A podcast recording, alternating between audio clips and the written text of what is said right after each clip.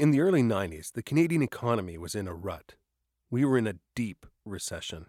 Both the federal and provincial governments struggled to pay the bills, and every year the gap between what the government was spending and what it could afford was added to the country's debt. Canada's research capacity was also at an all time low. We were losing our brain power to countries that could offer better funding and more sophisticated facilities. For those who remained in Canada, there were many challenges ahead. I have been at UBC for 17 years. I came as a postdoc from Germany and started my first faculty position here. So when I first came here, there were a few antiquated pieces of equipment from you know 10 years before, and uh, it was really looking a bit bleak. This is Kelly McNagny. He is one of the many established researchers who bet against the odds and stayed in Canada. What they lacked in funding and equipment, they made up for in perseverance and ingenuity. I had that timid feeling of walking into a lab space that was completely empty, looking at empty benches and trying to figure out how I was possibly going to run a research program without any infrastructure and starting from scratch. Back in the day, I spent a lot of time as a graduate student in uh, the basement of a building soldering things together. This is Gwen Flowers, a glaciologist at Simon Fraser University in British Columbia.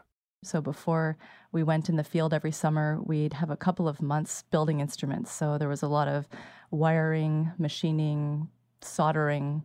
Doug Wallace is an ocean researcher at Dalhousie. I built my own piece of gear, uh, kind of a gas chromatography system, and my mother, uh, my family came to visit, from when they saw the piece of gear, they just burst out laughing. it looked just totally homemade. There were bits of aluminum foil sticking all over it. There was bits of wiring and, and tubing all over the place. It was it was not a piece of art. We started the School of Earth and Ocean Sciences at University of Victoria in 1991. I came in 1990 before the school had started. Michael Whiticar. We were living in old army huts, which we sort of kept ahead of the wrecking ball. These huts became uh, less serviceable and were demolished, uh, you know, as the rats started to take over and the termites. Today, Kelly McNagny runs a successful research program in stem cell biology. Gwen Flowers left her soldering days behind and leads a field program studying glaciers in the north. Doug Wallace's lab is fully equipped to carry out his oceanography research, and Michael Whiticar no longer has to worry about rats and termites interrupting his climate change research. But these achievements were not easy to come by. They needed help to give their research that competitive edge, and that help would come in the form of the Canada Foundation for Innovation, an organization dedicated to the future that was born at a time when the country was heavily burdened by its past. This is the story of CFI.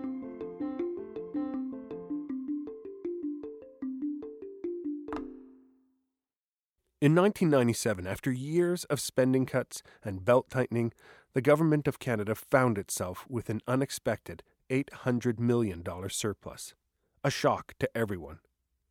The money was used to create the Canada Foundation for Innovation, a new organization devoted to funding research infrastructure in Canada's universities, colleges, and research hospitals. Its ultimate goal to inject life into the country's research capacity. This investment would last the foundation for five years, so for the experiment to really work, the CFI had to do more than fund a couple of microscopes here and there. It had to invest in transformative change. Only the most ambitious, forward thinking proposals would make the cut. A CFI award could fund a multi million dollar project. An investment on this scale required whole institutions to get involved, not just the individual researcher. If successful, the university or hospital would have to find ways to accommodate these new, large scale acquisitions. They would also need to find additional funding for operations and maintenance. Initially, CFI grants only covered infrastructure costs. Carmen Charette is the Vice President of External Relations at the University of Victoria. In 97, she was the CFI's first Vice President of Programs and one of the key players in getting the organization up and running. I remember talking to a president of a university, and he said, Well, you know, we have great researchers here, and they'll come up with great proposals and they'll apply, and we'll go on as, as we have. And I looked at him, I said, Yes, but how many multi million dollar projects can you take on? How will you operate these facilities? How will you bring together people from different disciplines? And I remember him looking at me, he said, Oh my goodness, I just realized now that this is a whole new level of thinking and operations than we've ever had. Charette and her CFI colleagues introduced the concept of a strategic research plan. They insisted that institutions think carefully about their research priorities and that the applications submitted to the CFI align with those priorities. It was about encouraging the universities to focus, to look at what are we good at? Where can we make the most difference? Who are our really leading researchers? Where does it have the potential to be transformational? Uh, it wasn't just about just bringing up the game. It was really about thinking differently and, and transforming the way we worked. There were tough choices to be made. This was a major departure from the traditional method of funding research. That's Elliot Phillipson. He was the CFI's third president and CEO from 2004 to 2010. At the time, he was chair of the Department of Medicine at the University of Toronto. Certainly, as a department, we had engaged in strategic planning, including research. But I don't recall that there had ever been a university wide strategic research plan. And in fact, when CFI made this announcement, most of us looked at each other and said, What strategic research plan? At the University of Toronto, Phillipson was one of 10 committee members charged with hammering out the major strategic priorities for all the research hospitals and departments in the Faculty of Medicine. This was not an easy exercise because, of course, understandably, everyone thinks that what they're doing should be a major strategic priority. It forced us to begin to think strategically and to begin to focus. Hmm. And focus became one of the buzzwords as time moved on, not just in the research community, but even in the government. As institutions submitted their new research plans, a surprising narrative emerged, one that revealed how Canada could become a global player in research. These research planning documents, when you looked at them collectively, read like a research plan for the country. They, in fact, these plans, when summarized, provided an insightful view of the global frontiers of research. That's David Strangway speaking at the CFI's annual public meeting in 2013. He was the CFI's president and CEO from 1998 to 2004. They knew what they wanted to do when they were asked, and it's interesting that if you ask, you get good results. If you tell, you don't always get such good results because that means somebody else decided your priorities. And so that I think has been a real feature of the uh, of the CFI process is is ask, don't tell. The CFI team had another new and important stipulation for institutions. In their applications for CFI funding, they would have to demonstrate how the research benefits Canadians. They had never thought before about what they were going to do for Canada. They were always asking what Canada was going to do for them. I still remember vividly a meeting with all the deans at one very major university. I won't mention the name, but it appeared that they were unable to grasp the concept that benefit to Canada should be a criterion for awarding of a grant. In frustration, I finally said, is it really beyond you to consider that you should be asked to demonstrate that what you're doing is important to the country? And you can imagine the silence that followed was absolutely profound. They did not know how to answer that question. The institutions quickly warmed up to the idea after that. In their first major competition, the response far exceeded the team's expectations. In the end, more than 400 proposals were funded across 49 institutions but there was still confusion among provinces and their institutions about why certain projects got funded over others, who picked the projects, and based on what criteria. Many of the applications didn't make the cut simply because they weren't ambitious enough. Elliot Phillipson. Most of us had become conditioned to containing our requests, to making do with the duct tape and the bubble gum, to getting along with equipment that was perhaps out of date all of a sudden we were being invited to think big. It took a while for some institutions to break old habits. Even when Phillipson took over the reins from David Strangway in 2004, some institutions were still struggling to write a winning proposal. I remember very clearly in one Canadian university that had not been successful in the first two or three competitions, I very quickly, after looking at a few of the applications, said, You know what your problem is? You are thinking too small. I said, CFI is playing at a much higher and larger level. Think big.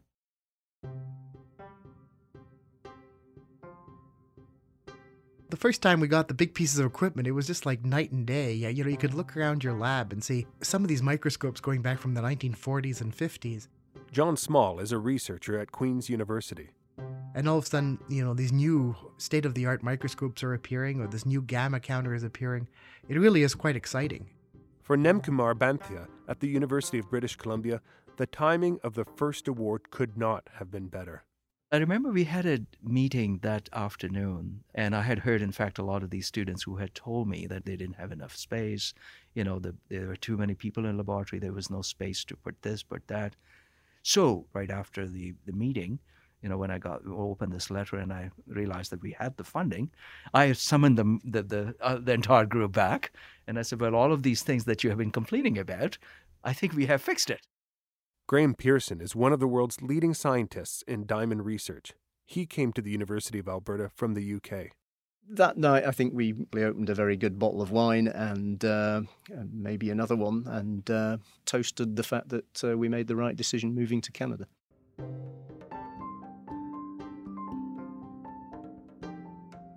In 1999, the CFI invested nearly $200 million on more than 400 projects across Canada.